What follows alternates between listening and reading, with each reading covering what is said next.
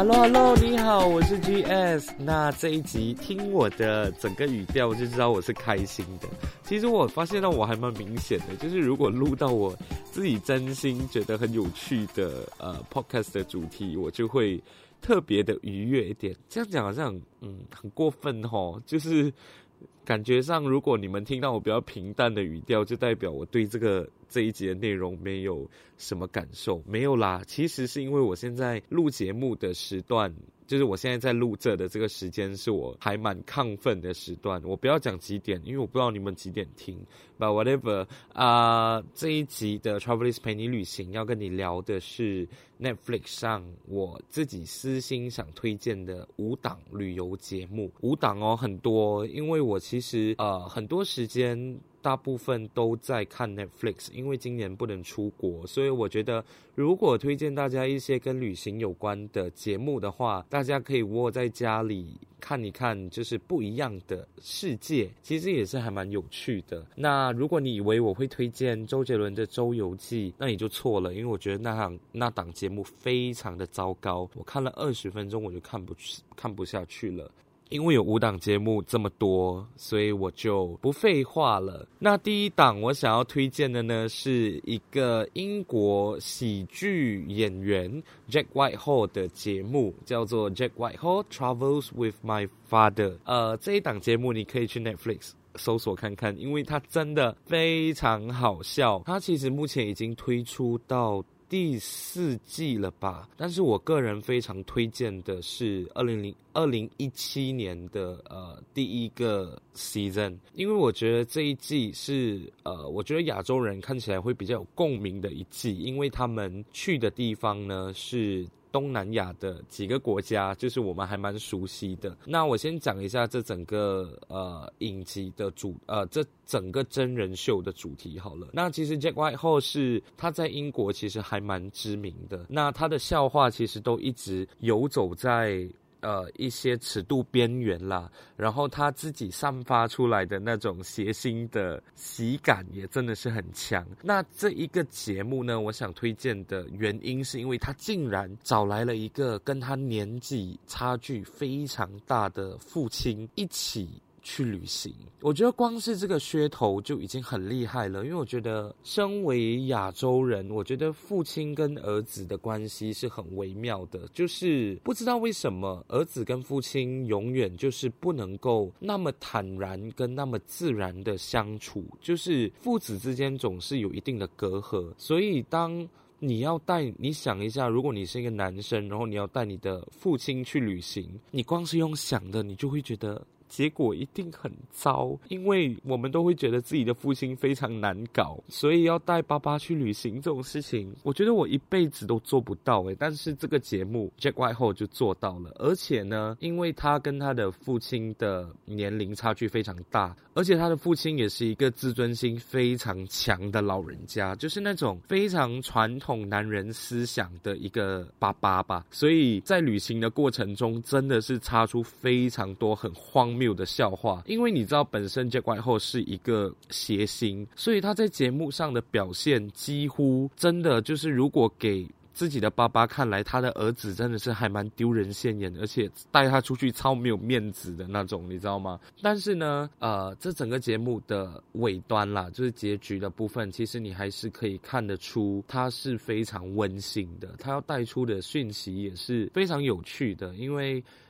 人活着到底有多少的时间可以好好的跟父亲去旅行？我觉得是还蛮有趣的。那我现在要播一小段预告片段给大家听一听啦，因为看不到嘛，所以我们来看一下这个声音片段有多么的好玩。I want it to be an authentic experience. Which side of the road do you drive on? Right, left. Mind that bus. What are you looking forward to most about this? I'm looking forward to us bonding.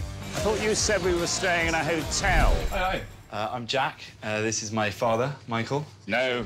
好，那其实刚刚我播的是第一季的预告片，然后呃，我刚刚就说了嘛，我还蛮推荐第一季，是因为他们去的地方就是我们熟悉的，像是曼谷啊、柬埔寨啊那些，就是我们真的是比较知道的国家啦。那这个节目我觉得最特别的地方就是。就算他们来到了我们熟悉的地方，但是他们走的行程也是真的是荒谬到极点。就比如说，他们竟然去到曼谷一个废弃的大楼那边去看曼谷的风景，然后他还竟然带他的爸爸去泰国一个还蛮妙的一个地方去制作一个感觉像有灵魂的一个娃娃，然后带着这个娃娃到处去旅行。那这个娃娃呢，就被当作是他爸爸的另外一个儿子，然后就到处的跟着他去旅游，而且。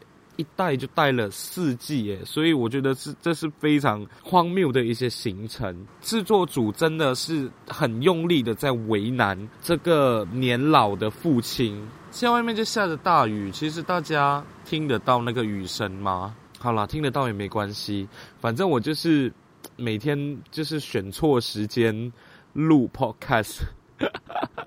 那好，回到这个节目，大家如果有兴趣的话，可以去看。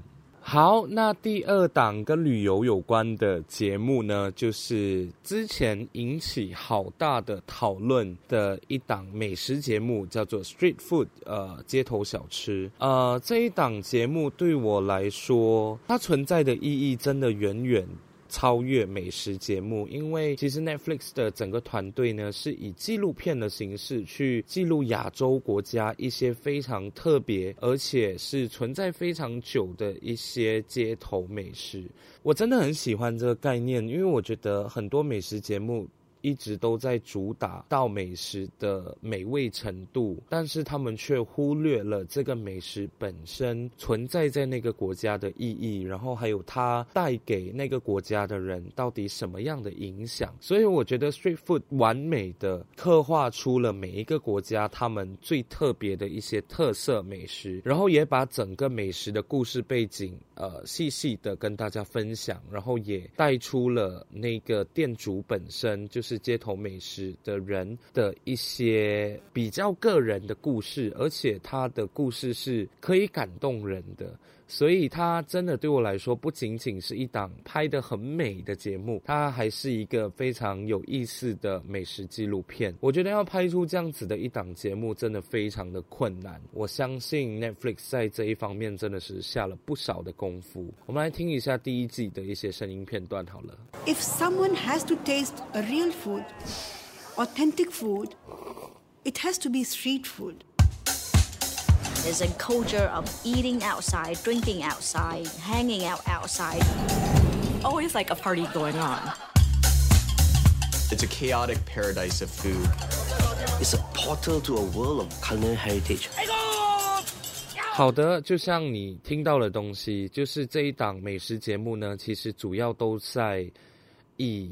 就是人的身份去带出这个美食存在的意义嘛，所以呢，啊、这九集的 Street Food 呢，它包含拍摄的出现的国家包括了曼谷啊、大阪、印度的德里，还有印尼的呃爪哇我个人非常想去的地方，然后当然还有台湾的嘉义，然后首尔。胡志明、新加坡还有菲律宾，那这个时候我个人就会问：哎，Excuse me，马来西亚在哪里？马来西亚也是亚洲国家，好吗？啊、呃，这个节目其实一上映的时候，马来西亚人就非常的生气，就觉得说，为什么亚洲很多国家就有了，那到底马来西亚在哪里？呃，因为时过境迁嘛，就也不重要了这个东西，所以呢，呃，这一档节目我。真心的推荐大家去看，因为我觉得它太有趣了。我觉得它会改变你对美食节目的想法。好的，接下来要推荐的，嗯，我发现到这档节目好像很少人在讨论，可是我自己很喜欢呢。它叫做 Together，呃，其实这个节目呢也是真人秀来的。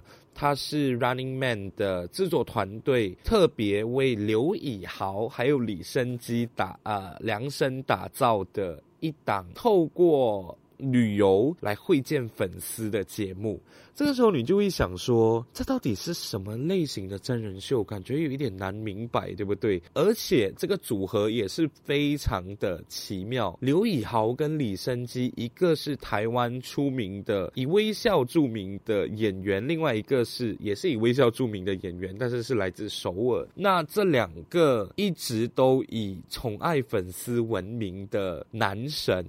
去到了东南亚国家会见不同地方的粉丝。我觉得这个节目存在的整个意义是非常特别的。我们现在听一下预告片。啊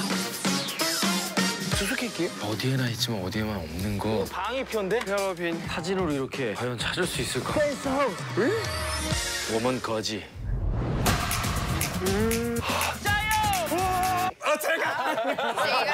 好，我相信这个预告片非常难懂。如果你有时间，你可以去 YouTube 看一下那个片段，相信你会对这个节目有更多的了解。那其实是这两个男神呢，花费了一个多月的时间，前往了呃印尼啊、泰国啊，而且印尼是包括雅加达跟巴厘岛。那泰国他们竟然去了曼谷跟清迈两个我很喜欢的地方，然后还有尼泊尔。哎，尼泊尔这个地方，他们竟然会。竟然会在他们的整个 list 里面，真的是非常的有趣。这个节目我喜欢的部分，是因为他们必须要去的那个地方，然后寻找到那一位就是已经被安排好的粉丝。他们粉丝会在家里等他们的出现。找到那个粉丝之前呢，这两位男神，也就是刘以豪跟李昇基呢，必须要完成几关的任务，然后才拿到那个粉丝住家的地址。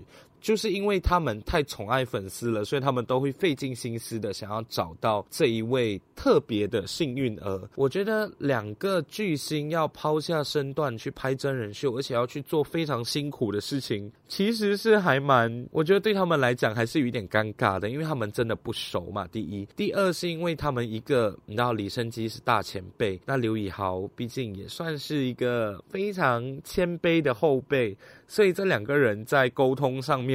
本身语言上就是一个问题，所以你可能看第一集的时候，你会发现嗯有一点尴尬，但是相信我，你越看下去会觉得，诶，这档节目其实还蛮好玩的，所以这一档是我推荐大家还蛮特别的一个节目。然后第四档。哇哦，这是一个很特别的一档节目，我自己很喜欢，因为它很疗愈。就是 Hurry Bed and Breakfast，呃，孝利家的民宿。我相信很多人都听过这一档比较像，也算是真人秀的一档节目。身为韩国巨星代表的李孝利呢，自从结婚以后就跟她的老公搬到济州岛生活嘛。那其实李孝利这几年也非常少出现在荧光幕前，但是我觉得身为巨星，他接下。这一档呃效力家民宿的节目，主要的原因是我相信他觉得以他的资历跟身份，他必须要用另外一个面貌去呈现各种感动给大家。那效力家民宿其实主打的就是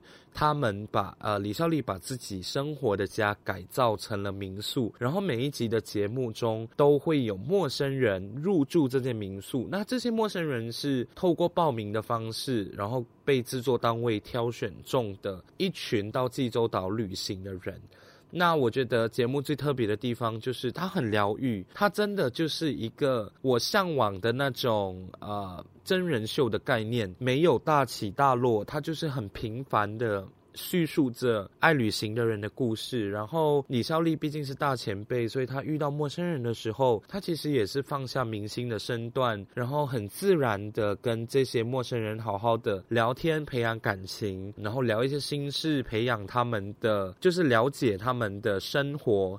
一起分享各种生活上面对的问题，这个是少数我看了觉得说会让人感动的一个节目。这一档节目的讨论度也非常的高，那它终于在 Netflix 上也看得到了，我真的还蛮希望大家去看看的。那讲那么多，我竟然忘记要给大家听一小段片段，来，我们来听一下预告片的内容。알고왔습니다 뽑은 것 같은데? 박보검. 진짜? 네. 꽂지 마. 진짜로. 네? 진짜요? 아니죠? 거짓말치지 마요. 장난이죠? 好的，刚刚听到的就是孝利家民宿的一些节目片段。那像我刚刚说的，这档我觉得如果你是想要消磨时间的话，这是一档非常优质的真人秀。因为比起其他就是噱头性十足的安排，这一档你反而可以看到旅行途中比较平凡的一些面貌。因为他们除了只是呃专注在孝利家民宿的画面，当然也会拍到那些。些呃所谓的陌生人他们在济州岛旅游的一个片段。好的，最后一档。其实是我最近才发现这个节目的，它在二零二零年初就已经上映的一个纪录片，不算一个，它是一整个系列的纪录片，它叫做《Night on Earth》。就是地球的夜晚，呃，这一档节目真的非常非常的好看，我真的觉得，我不我不晓得是不是因为我是一个喜欢看纪录片的人，所以我觉得它非常好看。但是如果你不想不太喜欢看纪录片的话，我还是推荐你看，因为真的很好看。这一系列的纪录片是整个制作组呢利用高科技的摄影机，就比如说低光速的摄像啦。微光摄影啦，然后超敏感摄影等等的一些非常新的器材，去记录下地球的生物在夜晚的时候都在干什么？听起来很有趣，对不对？因为我们都知道，平常一般的相机是记录不到非常低光的画面的。但是有了这个新科技，这整个系列的纪录片就让大家了解到说，呃，世界各地不同的地方的那些动物啊，还有植物，它们在夜晚是如何的生存，如何的打猎，如何的寻找食物等等。当然，这个只是我说的一小部分。像第一集非常震撼的，就是他带我们到了非洲的大草原，然后去看呃狮子在夜晚的时候是如何觅食的。当然，他们有很恶心的画面，反而呢，我非常佩服制作组的，就是他们的每一个画面都很美。我告诉你，用听的真的听不出来，你可以马上去 YouTube 寻找，不要马上听完这个节目啊，去 YouTube 寻找那个的呃预告片还是什么。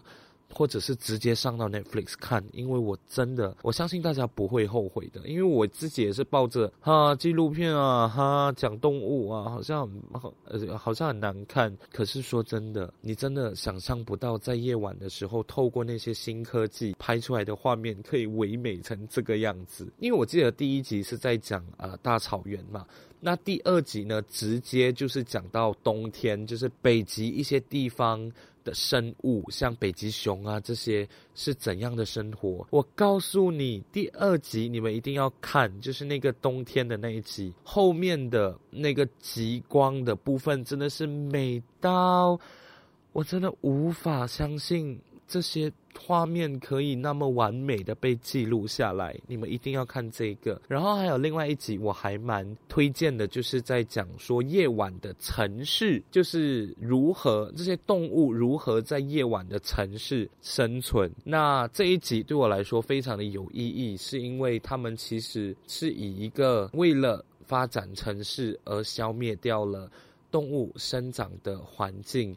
那这些动物呢，为了配合人类，他们竟然就是要想尽各种办法，在夜晚的时候跟人类一起共存。提到说，在孟买的时候，一些花豹竟然是在孟买的城市生存的，而且它们都是夜晚出没的。然后一年里面呢，印度的孟买竟然有一千多只小狗因为被花豹吞食而死亡。所以这些都是一个我们非常值得去探讨的话题，就是当我们在忙着扩大我们的城市版图的时候，我们要如何确保所有的动物跟植物还是一直那么和平，跟一直那么呃自然的存在，而不是赶尽杀绝，破坏掉他们的家园，让这些城市，呃，让这些动物。经历这快绝种的那种状况，如果你有时间的话，你可以去看一看，因为我觉得它已经超越了一个旅游节目该有的那种素质。当然，它也不算是旅游节目，只是因为它拍摄的地方太大了，包括美国啊、非洲啊、印度，甚至是曼谷、新加坡、澳洲，他们几乎跑遍了世界，去用这个新的科技记录了我们不知道的另外一面。面地球的另外一面。好，我觉得我好像不小心聊太多了，大家应该听到很累了吧？那这五档节目，我真的推荐大家有时间的话可以去看。好啦，那这一集的 Travelist 陪你旅行就先聊到这里了，我们下一集再见，拜拜。